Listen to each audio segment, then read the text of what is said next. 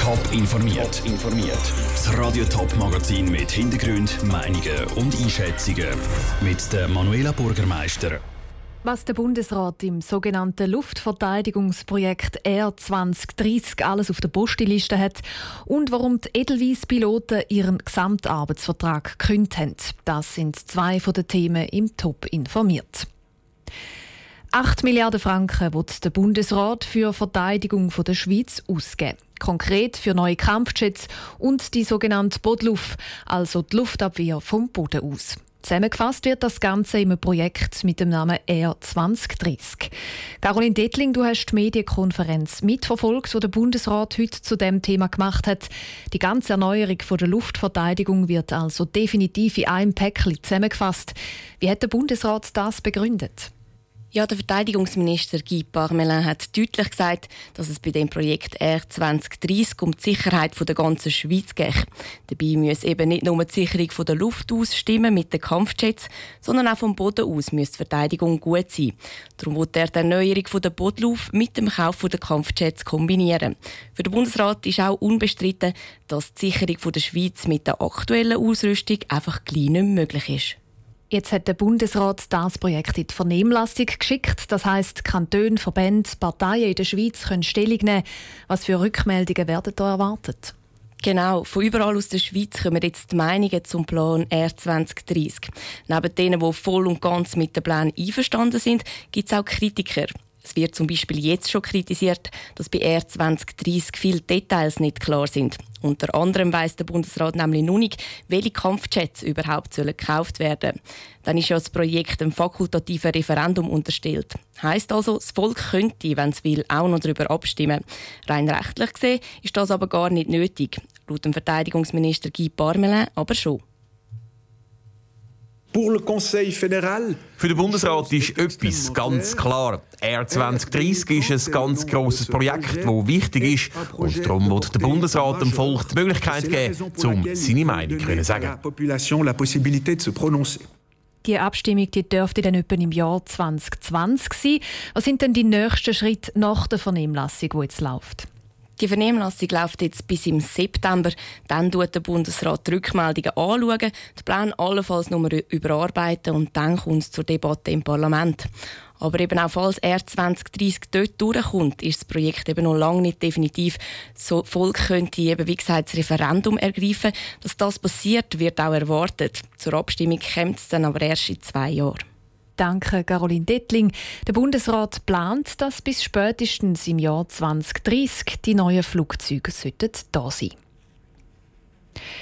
Lebensmittel und Wasser verteilen, Feldspitäler aufbauen, den Flüchtlingen zeigen, wie sie mit Werkzeugen ihre Hütten stabiler machen können, WCs bauen, wo Abwasser so umwandelt, dass damit Kochherd betrieben werden oder elektrische Strassenlampen aufstellen. Das alles sind Projekte von Hilfswerken in den Flüchtlingscamps der Rohingyas in Bangladesch.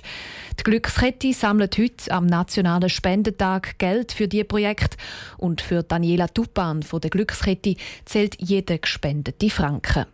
Also wirklich Bedürfnisse sind da, unsere Partnerhilfswerke wollen die Projekte umsetzen, die warten darauf, wie viel Geld das bei uns reinkommt heute, um die Projekte dann einreichen bei uns, damit wir die finanzieren können. Und je mehr Geld wir bekommen, desto mehr Projekte können wir finanzieren, desto mehr Hilfe kommt an bei den Rohingya.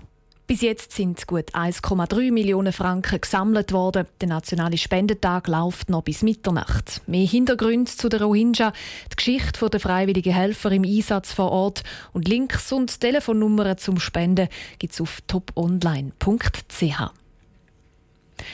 Von Zürich auf Costa Rica und wieder zurück für 700 Franken. Oder hier retour auf Seychellen für 550 Franken. Und das alles ohne Umsteigen. Costa Rica und Seychellen sind nur zwei von den neuen Destinationen, wo die Edelweiss ab dem Jahr anfliegt. Jetzt gehen die Piloten aber auf die Barrikaden. Sie haben ihren Gesamtarbeitsvertrag gekündigt, weil sie mehr Lohn wollen. Sarah Frattaroli. Edelweiss fliegt dieses Jahr ein Fünftel mehr Destinationen an als letztes Jahr. In den letzten Monaten hat sie gerade mehrere neue Flugzeuge in die Luft geschickt. Und das alles mit Erfolg. Der Umsatz ist letztes Jahr um ein Viertel auf über eine halbe Milliarde Franken gewachsen.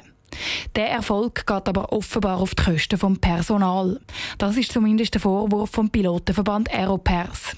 Darum haben die Piloten jetzt kurzerhand ihren Gesamtarbeitsvertrag gekündigt, erklärte Thomas Steffen von Aeropers. Das Problem liegt darin, dass wir im Moment am Verhandeln sind von einem neuen GAV und das Management von der Edelweiss im Moment das Bedürfnis nicht so klar sieht, wie wir das sehen, dass es klare Verbesserungen braucht bei den Arbeitsbedingungen der Piloten und die grösste Differenz liegt im Moment im monetären Bereich. Konkret heisst das, die Edelweiss-Piloten wollen mehr Lohn. Die Edelweiss gehört zwar wie die Swiss auch zu der Lufthansa. Die Piloten von der Edelweiss die haben aber ihren eigenen Gesamtarbeitsvertrag und sind laut dem Personalverband deutlich schlechter gestellt als ihre Kollegen von der Swiss. In den Edelweiss-Cockpits wird zum Beispiel länger geschafft, kritisierte Thomas Steffen. Es ist so, dass zum Beispiel die Edelweiss-Piloten in grössten Teilen nach den gesetzlichen Limiten fliegen. Bei der Swiss sieht der Gesamtarbeitsvertrag noch zusätzliche Einschränkungen vor, die zum Teil die Arbeitszeit reduzieren. Bei der Edelweiss ist es in vielen Bereichen so, dass man an den gesetzlichen Limiten arbeitet. Der Gesamtarbeitsvertrag der ist jetzt zwar einmal gekündigt, für die Piloten ändert sich aber noch nichts. Die Kündigung wird nämlich erst in einem Jahr Realität. Aeropers hofft, dass sie schon vor dieser Deadline auf einen grünen Zweig kommt in den Verhandlungen mit den Edelweiss-Chefen. Wenn es dann tatsächlich einen neuen GAV gibt, dann gilt der aber nur für die Piloten. Das Kabinenpersonal, das auf dem Weg auf Costa Rica oder auf Seychellen zu den Passagieren schaut, das fliegt dann immer noch für den gleichen Lohn. Der Beitrag von Sarah Frattaroli. Auch die Edelweiss bestätigt auf Anfrage von Radio Top, dass sie mit den Aeropairs weiter verhandeln wollen, um bald eine Lösung zu finden, die für die Airline und für die Piloten passt. Top informiert, auch als Podcast. Mehr Informationen gibt es auf toponline.ch.